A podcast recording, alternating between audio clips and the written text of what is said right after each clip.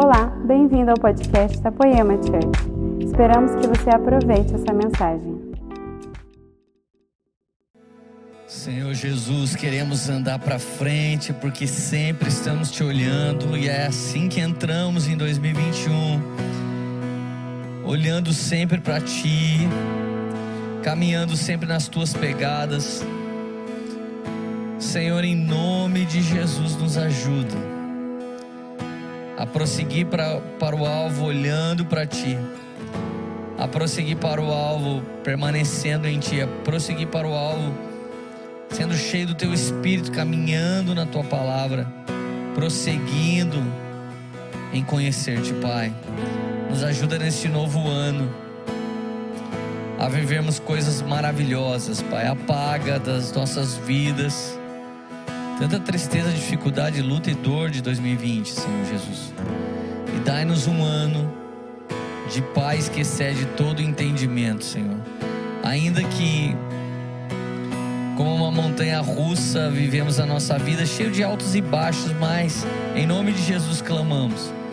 Que a tua paz que excede todo entendimento, que a alegria do teu espírito, que a justiça, que a verdade do reino de Deus esteja sobre cada um de nós, em nome de Jesus. Tudo bem, meus amigos? Sejam bem-vindos. Bem-vindos ao futuro. Você orou tanto para estar aqui e nós estamos aqui agora, 2021. Seu lindo, obrigado de aparecer na minha vida. Misericórdia, né, gente? Misericórdia. Tá amarrado 2020. Jesus, eu não gosto de amarrar as coisas que o Senhor prepara pra gente, mas poxa vida, foi caprichado, viu? Eu não sei o de vocês, se vocês pegaram o, o 2020 12, o meu foi o 12 Pro Max, porque ainda teve umas, umas coisinhas que a gente não esperava. Misericórdia, aleluia.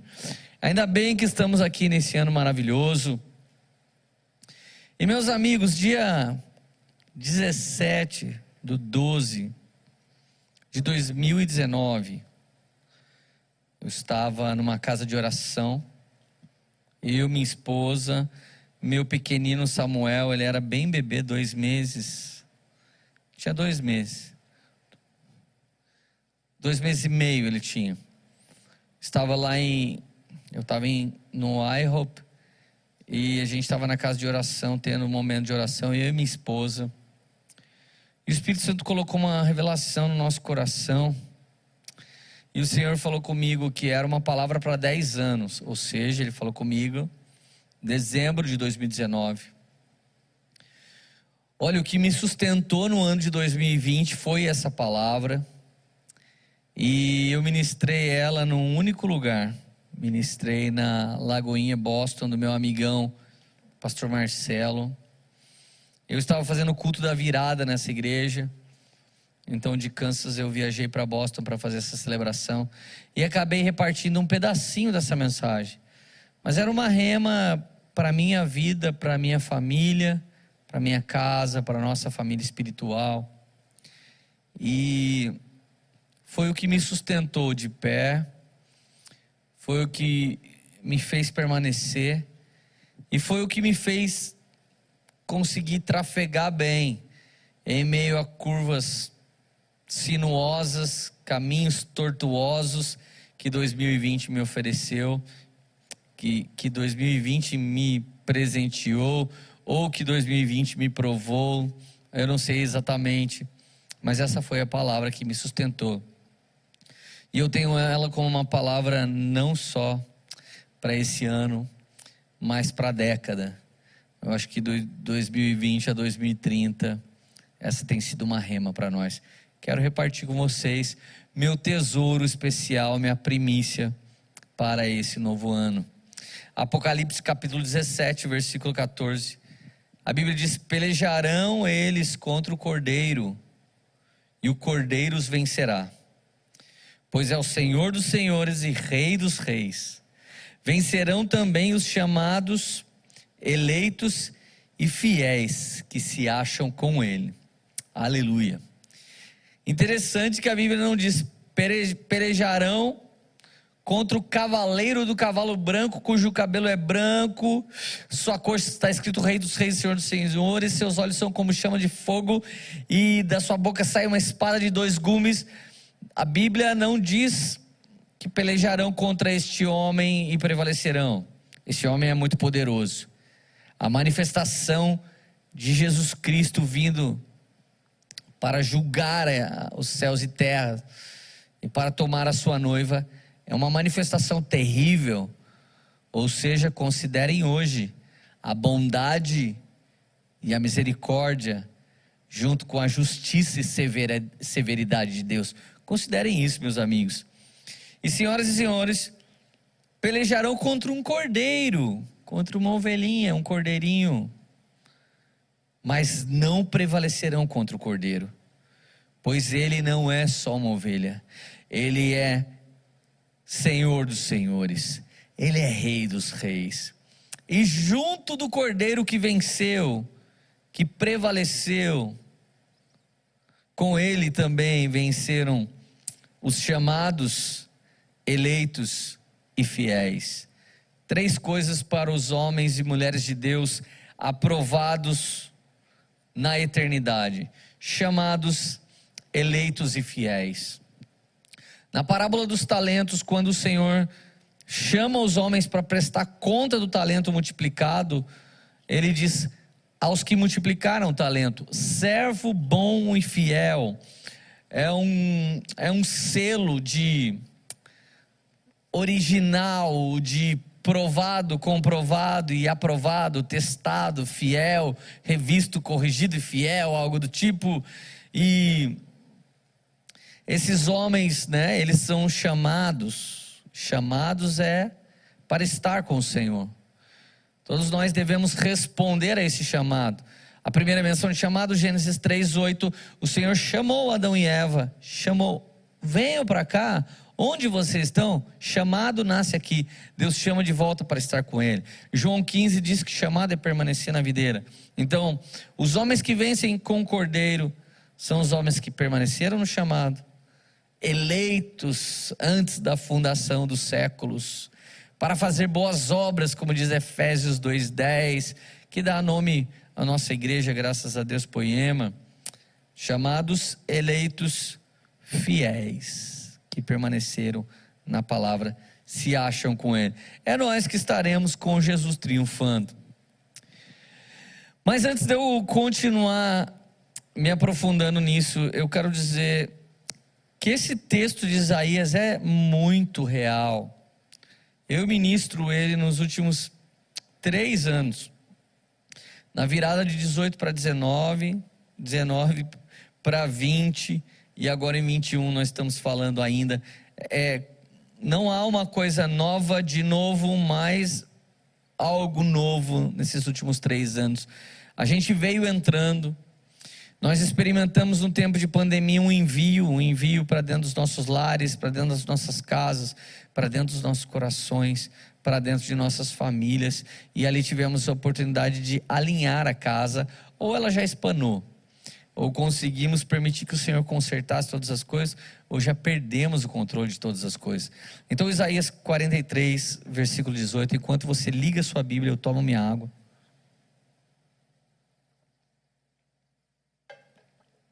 Isaías 43, 18.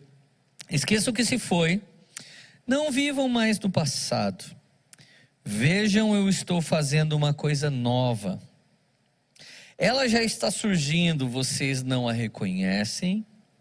Até no deserto vou abrir um caminho e riachos no ermo. É tão novo, gente, que o deserto sempre foi deserto na Bíblia. Mas nesse tempo o deserto vai verter e vai brotar água viva, vai ser incrível. Ainda que você passe por desertos, você vai encontrar águas vivas nesse tempo. Os animais do campo me honrarão, os chacais e as corujas também, porque fornecerei água no deserto e riachos no ermo para dar de beber ao meu povo, meu escolhido. Ao povo que formei para mim mesmo, a fim de que proclamasse o meu louvor. Gente, aqui é uma promessa. Você pode viver num lugar escasso, você pode viver num lugar difícil, você pode viver numa missão em países perseguidos, você pode viver num lugar tão pobre, você pode ter uma missão na Cracolândia, o Senhor vai estar com você. O Senhor vai abrir riachos no ermo. O Senhor vai levar de beber ao seu povo, ao seu povo escolhido. Ele sempre vai dar água viva. Ele sempre vai manifestar o seu poder. Não desanimem, ó povos do Senhor. Não desanimem nesse ano o Senhor sempre estará pronto para nos dar algo fresco, algo novo. Ele é o mesmo que faz a ferida, ele é o mesmo que sara. Ele é o justo que nos fere e traz sobre nós convicção, transformação, renovação e uma nova oportunidade de vida. Isaías o versículo 18 na nova tradução linguagem de hoje. Mas agora o Senhor Deus diz ao seu povo: não fique lembrando do que aconteceu no passado. Não continue pensando nas coisas que fiz há muito tempo. Esse passado não é sentido pejorativo. O Senhor não está falando, não fique lembrando, ai, do seu pecado, da vida ruim que você viveu. Não, não fique lembrando das coisas boas que eu fiz, porque eu tenho coisas novas e ótimas para fazer novamente.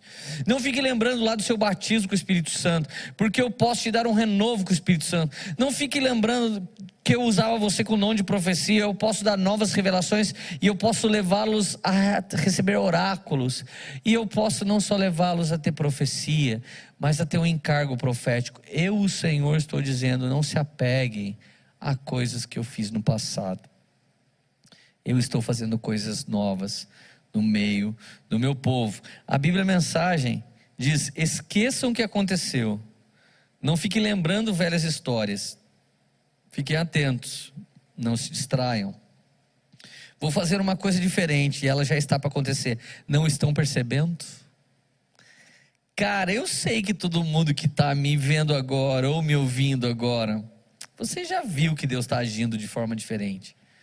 Você já notou que Ele está movendo coisas diferentes. Você já percebeu que Ele está trocando pessoas que pareciam intocáveis por pessoas que estavam atrás das malhadas novamente. O Senhor está tirando os seus Saús e levantando os seus Davis. Ei, geração de Davi, não é hora mais de ficarmos indo de evento em evento, tocarmos as nossas harpas para os demônios sair dos Saús. Chegou a hora de estabelecermos aquele reino que é dele, que tem a ver com nosso, com nosso chamado de príncipes do reino. Chegou a hora de tocarmos harpas que vai gerar vida, que vai profetizar em pessoas que tenham chamado, não simplesmente servir de um pequeno bálsamo para uma geração que se perdeu em meio à caminhada e deveria estar no Senhor. Então perceba comigo, esqueça o que aconteceu, não fique lembrando velhas histórias. Fiquem atentos, não se distraiam. Vou fazer uma coisa diferente e ela já está para acontecer, vocês não estão percebendo. Ele já está fazendo. Gente, reino de Deus é muito mais do que queda e redenção. É, reino de Deus é muito mais do que inferno e céu. Reino de Deus é muito mais do que Jesus e o diabo. Reino de Deus é muito mais do que as respostas: eu vou para o céu ou eu vou para o inferno. Reino de Deus é muito mais do que pode ou não pode. Reino de Deus é muito mais que polarização. Reino de Deus é de um rei. E esse rei não é o Jesus cultural, é Jesus Cristo.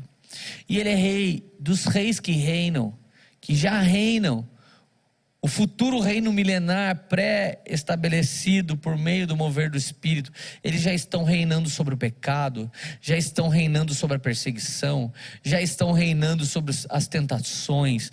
Homens de Deus e mulheres de Deus. Gente, o reino de Deus contém a presença do Deus do reino.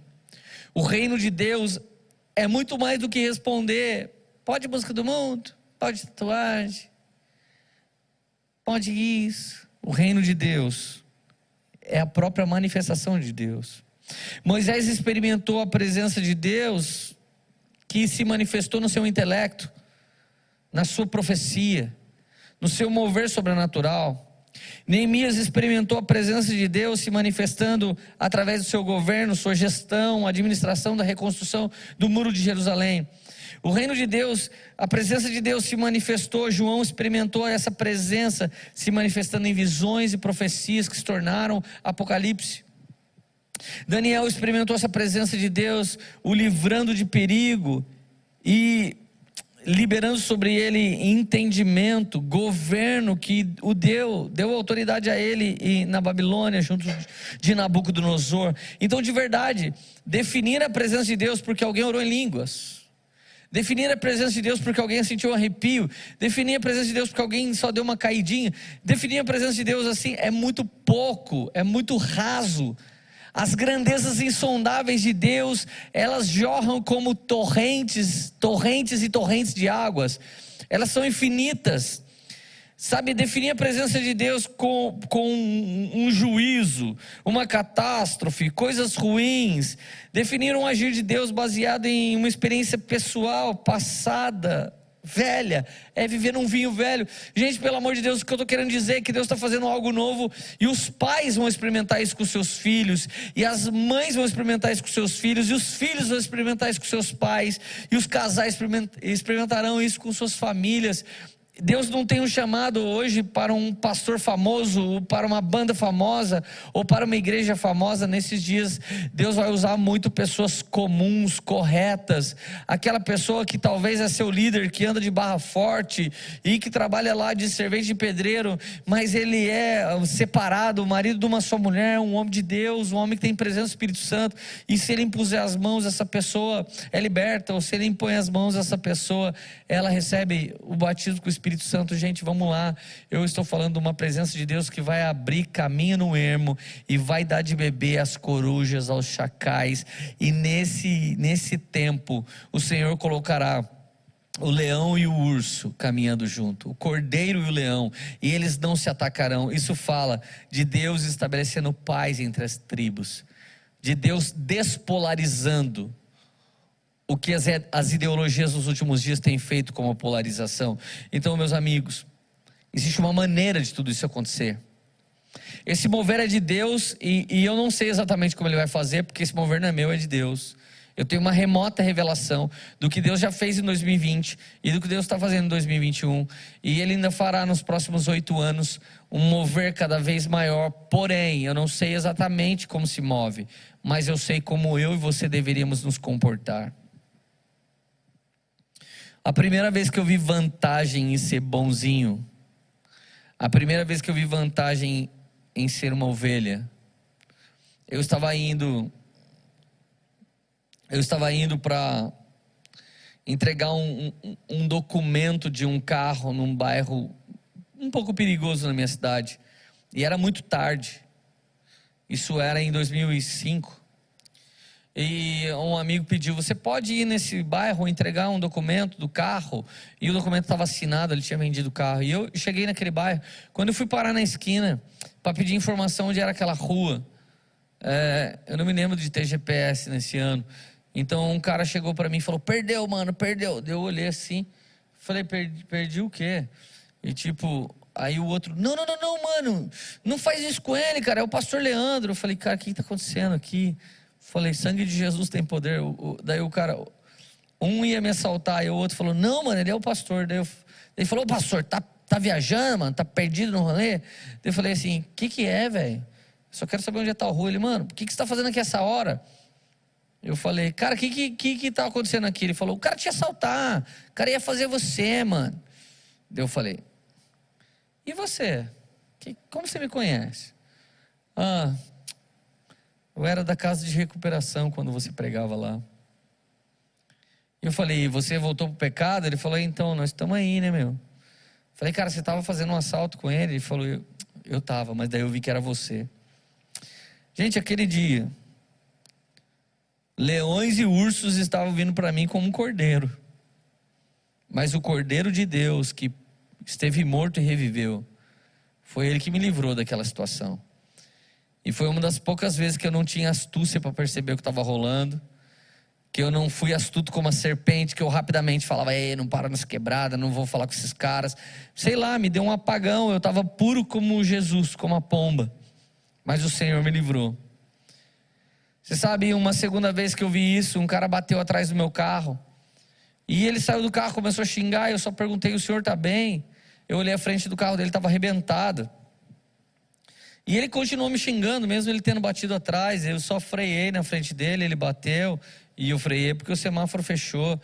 E de repente ele começou a me xingar e xingar minha esposa. E eu fiquei bravo, assim, comigo de não estar bravo. Falei, nossa, eu devia estar defendendo a minha esposa. Mas eu estava lá que nem uma lesma do Senhor. E aí, à medida que aquele cara ia me xingando, eu ia falando: o senhor está bem, fica calmo. Então, de repente, minha esposa me cutucou e disse: Lê, olha o seu carro. Eu olhei meu carro, não tinha nenhum risco. E o carro dele tinha desintegrado. Eu até brinquei com ela, falei: Eu acho que o meu anjo dizimista chutou o devorador dele, arrebentou a cara do devorador. Olha, o devorador ali está arrebentado. E de repente, aquele homem queria caçar assunto. E eu falei: Olha, Deus abençoe. Ele falou: Eu vou te processar. Eu falei: Mas eu não dei ré no seu carro, o senhor que bateu atrás. E quando eu estava saindo, minha esposa falou: Lê, você devia fazer alguma coisa, porque esse cara pode te culpar. Eu falei: Amor, se ele culpar, a gente paga. Ela é, é verdade, né? Não, só estou falando isso para você se precaver. Eu falei: Não, amor. Eu acho que Jesus está tomando o nosso coração e a gente está ficando tão diferente que eu não quis ganhar nem a discussão, nem o direito de não ganhar uma batida. Mas de verdade, nos dois casos, um coração de paz, de amabilidade, cheio de gozo, paciência, domínio próprio, acabou trazendo coisas de Deus, ou, ou me fazendo perceber que elas estavam me blindando, que elas estavam sendo a, a uma proteção como aquele que que esconde embaixo no esconderijo do Altíssimo, e a sombra do Onipotente descansa. O Senhor é o seu refúgio, sua fortaleza. Mil cairão ao teu lado e dez mil à tua direita, e você não será nunca atingido. Isso é uma grande verdade das Escrituras. E meus amigos, os coaches, é, eles estão treinando as pessoas nesses últimos tempos, para que elas tenham um controle emocional maior, para que elas tenham um bom controle emocional. E de verdade, o nome desse controle na Bíblia é fruto do Espírito. Você pode treinar muito, fazer o curso que você quiser. Se o Espírito Santo não te der, você não vai conseguir. Mas eu creio que essa década, irmãos, é a década do Cordeiro. E quem não agir como ovelhas do Cordeiro de Deus, esses homens vão perder a paciência, vão perder o controle, o governo e vão cair em ciladas. O mundo está se tornando cada vez mais ácido cada vez mais violento, cada vez menos esperança, cada vez mais armadilhas, cada vez mais enganações. Eu acredito muito que o governo do Cordeiro de Deus está vindo sobre alguns homens nesse tempo. Deveria vir sobre todos os homens de Deus, mas ainda há muitas é, existem muitas pessoas que querem vencer uma discussão, vencer uma pequena batalha, mas de verdade nós temos que ganhar uma guerra, e essa guerra é contra principados e potestades, não contra carne nem sangue, não é contra seres humanos, mas é contra demônios. Então, Isaías 53, versículo 7. Jesus foi oprimido e afligido, e contudo não abriu a sua boca, como um cordeiro, não como um leão. Ele foi levado para o matadouro como uma ovelha e não como um gladiador, que diante dos seus tosqueadores fica calada, ele não abriu a sua boca. Jesus venceu pela obediência proveniente do amor. Os que me amam me obedecem, não o contrário. Os que me obedecem me amam, não. Jesus fez tudo por amor. E assim ele obedeceu e foi obediente até o fim até a morte de cruz por honra ao Pai. João, capítulo 1, verso 29. Quando João Batista está pregando para seu povo, de repente Jesus entra. E João diz: Eis o Cordeiro de Deus que tira o pecado do mundo. Assim que o Cordeiro entra, o homem que ele pregava, o Cordeiro olha para ele e fala: Eu preciso ser batizado. Cara, como assim, cara? Como assim, cara? Cara, me dá até coceira aí na cabeça isso. Como assim o homem mais esperado, o Cordeiro de Deus, o Filho de Deus, chega entre nós? Ele olha para João, João, você tem que me batizar. O João falou, mas eu não sou digno nem de desamarrar sua sandália. Tá bom, então não toca na sandália, mas me batiza. Eu preciso ser batizado. Então olha como Jesus sempre agiu como um cordeiro. E foi assim que ele venceu. Venceu sem gritar, venceu sem fazer protesto, venceu sem falar besteira, venceu sem falar palavrão, venceu sem espada ou canhão, ele venceu pela obediência. João 21, 15. Sim, Senhor, tu sabes que te amo, disse Jesus: cuide dos meus cordeiros. Presta atenção. Essa história envolve muitos cordeiros, envolve muitas ovelhas. Esse texto é tirado de um, de um debate em que o Cordeiro de Deus está convencendo Pedro de voltar. Pedro tinha negado Jesus três vezes e Jesus vai até lá e diz para ele: Tu me amas, ele te ama, tu me amas, ele te ama, tu me ama, ele te ama. Então, se você me ama, Pedro, cuida dos cordeiros para mim. Note que Jesus nunca pediu para Pedro cuidar de lobos, de leões, de hienas, de elefantes, de girafas, de rinocerontes, de touro, de gado, de boi, de lebre, de coelho da Páscoa. O Senhor pediu para cuidar de cordeiros. Ou seja, a igreja não é lugar de qualquer animal. A igreja é lugar dos cordeiros. Você pode até ser uma ovelha negra da família. Quando o sangue de Jesus te lavar, que lava mais do que o isopo, então você será alvo como a, como a neve, suas vestes serão vestes brancas, lavadas no sangue de Jesus. Então, até para você, ovelhinha negra da família, há esperança. Mas você que quer ser um lobo, que quer ser um touro, que quer ser um burro, que quer ser um asno, que quer ser um jegue, que quer ser uma besta, o que, que a gente vai fazer com vocês?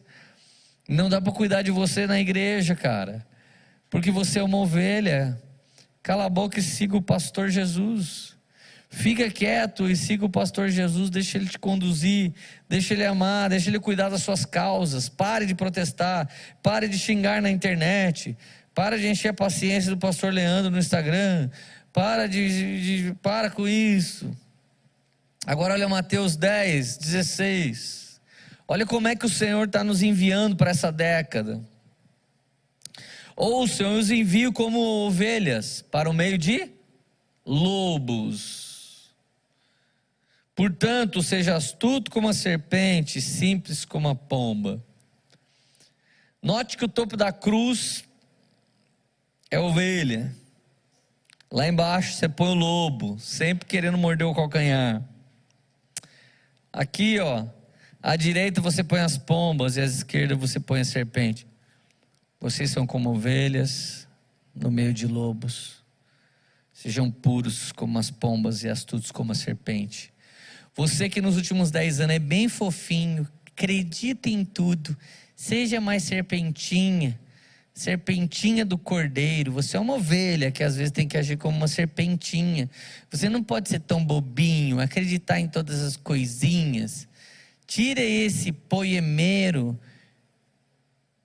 leonino do seu Instagram e põe poemeiro ovelha no seu Instagram. Você é uma ovelha você é uma ovelha que vai ser astuto como a serpente, mas também vai ser puro como a pomba. Irmãos, sejam puros naquilo que cabe a ser puro, e astutos e prudentes naquilo que cabe a astúcia e prudência. Essa equipagem que o Espírito Santo quer trazer para nós. E para finalizar, meus amigos, essa palavra, essa primeira palavra do ano. Eu sei que vocês já entenderam até aqui. Existe agora seis passos que nós vamos dar para que se cumpra coisas poderosas em nossas vidas. O Senhor está nos dando seis passos, na verdade são cinco passos, quatro, e depois tem uma manifestação dupla muito poderosa. Salmo 89, verso 14: Retidão e justiça são fundamento do trono. Gente, você fala que o reino de Deus está sendo estabelecido no seu casamento, na sua empresa, na sua família, no seu trabalho, no seu relacionamento. Retidão e justiça é o fundamento do trono. Para que o reino de Deus esteja em qualquer coisa que eu citei, esse lugar tem que ser reto e justo, mas não numa retidão humana ou justiça humana. Reto e justo no Senhor. Mas à frente desse reino, vem varrendo graça e verdade. A graça tem uma irmã gêmea, que é a verdade. Então, Paulo, na última pregação que eu fiz, Paulo disse assim: Miserável homem que sou, quem me livrará do corpo dessa morte? Paulo está declarando a verdade, ele é um homem miserável. Quem declara a verdade sobre si encontra graça. Então, graça e verdade vão à frente do trono, retidão e justiça estabelece o trono, até que Salmo 23, verso 6, possa completar na vida de todo mundo que está me ouvindo. Bondade e misericórdia certamente me seguirão todos os dias da minha vida, e habitarei na casa do Senhor para todos sempre. Gente, que coisa poderosa. Nós, homens maus, errantes, quando você começa a perceber que graça e misericórdia te seguem, é porque Deus já estabeleceu na sua vida graça, verdade, retidão e justiça. Então agora, bondade e misericórdia se cumprem. Uma outra coisa que se cumpre na sua vida, Marcos 16, verso 17. Esses sinais acompanharão os que creem. Em meu nome expulsarão demônios, falarão novas línguas, pegarão em serpentes, e se beberem alguma coisa mortífera, não lhe fará mal algum. Se impuserem as mãos dos enfermos, eles ficarão curados. O Senhor quer dar essa experiência toda aqui, não só para pastores. O Senhor não quer dar graça e verdade, retidão e justiça só para líderes, só para homens que aparecem numa live. O Senhor quer dar tudo isso por meio da comunhão com o seu Espírito Santo, para que todos sejamos ovelhas do aprisco, do Cordeiro de Deus. Até que bondade e misericórdia siga seu casamento, bondade e misericórdia siga o seu trabalho, até que bondade e misericórdia siga sua família, e estes últimos sinais seguirão todo mundo que crê. Expulse demônio, expulse, ora, manda embora no nome de Jesus. Essa autoridade não é sua, é de Jesus, conquistada na cruz do Calvário. Fale novas línguas, pegue serpente, e se beberem alguma coisa mortífera, não lhe fará mal algum. Você sabe, às vezes a turma fala, mas o que é pegar a serpente? Olha, meu amigo, eu não sei exatamente o que, mas conversar com a serpente nos trouxe até aqui. Então, você não conversa com as serpentes.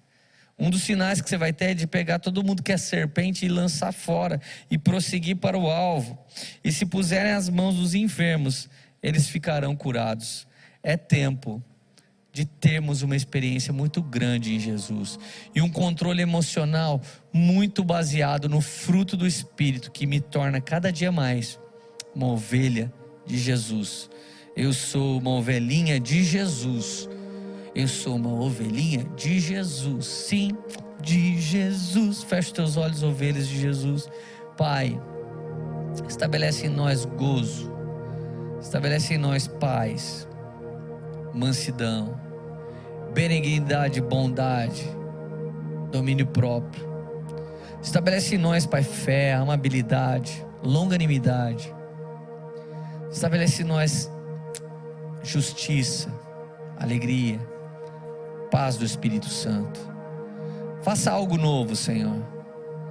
Levante nossas crianças cheias de bondade e misericórdia, sendo perseguidas por isso. Levante nosso casamento para ser perseguido por isso. Que esse ano, Senhor, o Senhor venha usar nós e não nossos pastores, líderes ou nossa igreja. Nos usa. Nos dê autoridade para falar novas línguas. Para que se por acaso alguém nos der veneno mortal, a gente não sofra mal algum. Como o Senhor nos livrou dessa pandemia, Senhor, nos livra das ciladas do inimigo. Pai, no nome de Jesus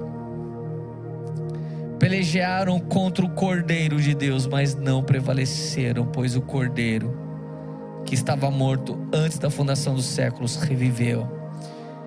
E ele sim se manifesta como leão, e ele lidera suas ovelhas. Senhor, se o Senhor não guardar em vão trabalha a sentinela, se o Senhor não edificar a casa, em vão trabalha aqueles que tentam edificar. Se o Senhor não guardar nossas finanças, em vão trabalham os economistas. Se o Senhor não guardar a nossa casa, em vão trabalha o segurança. Se o Senhor não guardar a nossa vida, em vão trabalha os médicos. Se o Senhor não nos guardar, em vão trabalha os nossos advogados. Senhor, nós declaramos que Tu és o Cordeiro de Deus, que foi sem abrir a sua boca. Mas a verdade é que o Senhor abriu muito a sua boca mas o Senhor abriu a sua boca para dar destino. O Senhor abriu a sua boca para liberar sentenças e palavras proféticas. Nunca abriu a sua boca para se defender. Nunca abriu a sua boca para se proteger. Jesus nos ensina a ser semelhante ao Cordeiro nesse ano. Que o Senhor venha nos livrar pelo poder do fruto do Espírito, de ciladas, de brigas no trânsito, de discussões que tiram nosso emprego, de discussões que acabam o casamento, de discussões que dá início ao adultério, de discussões, Senhor Jesus, que a gente sai errante com cartão de crédito, de discussões que alguém pode puxar uma arma e matar. Senhor, nos dá gozo, paz, mansidão, nos dá paz que excede todo entendimento. Que quando alguém quiser uma confusão, a gente tenha uma palavra de paz. Quando alguém quiser uma confusão, a gente tenha controle emocional. Nos ajude a fazer uma autoanálise e faça em nós uma análise do alto e veja, Senhor, se há algo ruim em nós e libera sobre nós em nome de Jesus nesse 2021. De novo, a alegria da salvação. Um espírito inclinado a te obedecer, um espírito reto e um coração completamente voltado a ti, Pai. No nome de Jesus, abençoa cada pessoa que está aqui conosco, ouvindo essa palavra para ter um ano mais frutificador de toda a sua vida. Em nome de Jesus. Amém. Feliz 2021. Essa foi uma mensagem da Poema Church.